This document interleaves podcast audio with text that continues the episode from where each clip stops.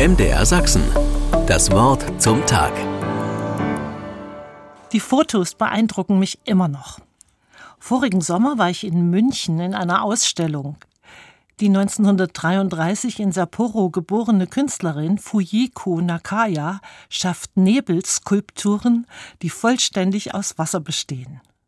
Nebel lässt sichtbare Dinge unsichtbar werden, während unsichtbare wie Wind sichtbar werden, zeigt sie damit.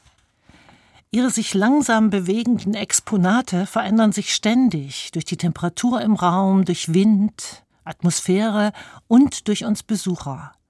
Nichts kann exakt so noch einmal erlebt werden. Und wir Besucher sind neben den Wasserbecken und auf den Holzstegen, die darüber gehen, ebenfalls im Verschwinden und im Entstehen. Seither hat Nebel für mich eine besondere Faszination. Ich freue mich neuerdings über jede Nebelschwade im Elbtal oder auf dem Inselsberg und sehe zu, wie sie sich verziehen. Dann erlebe ich erneut die Stille, die Suche mit meinen Augen. Ich staune und spüre zugleich diese große Beruhigung. Bei Jesaja lese ich heute: Eure Schuld und alle eure Sünden habe ich euch vergeben. Sie sind verschwunden wie Wolken, wie Nebelschwaden in der Sonne.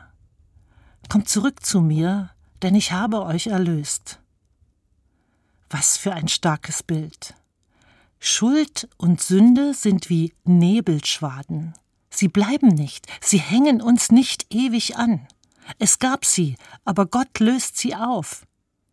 Ich bin schuldig geworden, und ich weiß nicht, wie es nur dazu kommen konnte. Es bleibt verschwommen im Nebel. Manchmal sehe nur ich meine Schuld und meine Fehler. Das ist verwirrend, weil nicht deutlich ist, wo und wie es weitergeht. Ich bin in die Nebelausstellung damals noch dreimal zurückgegangen. Es war so faszinierend.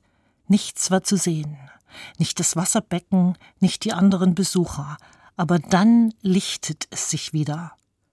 Gott lässt den Nebel vergehen.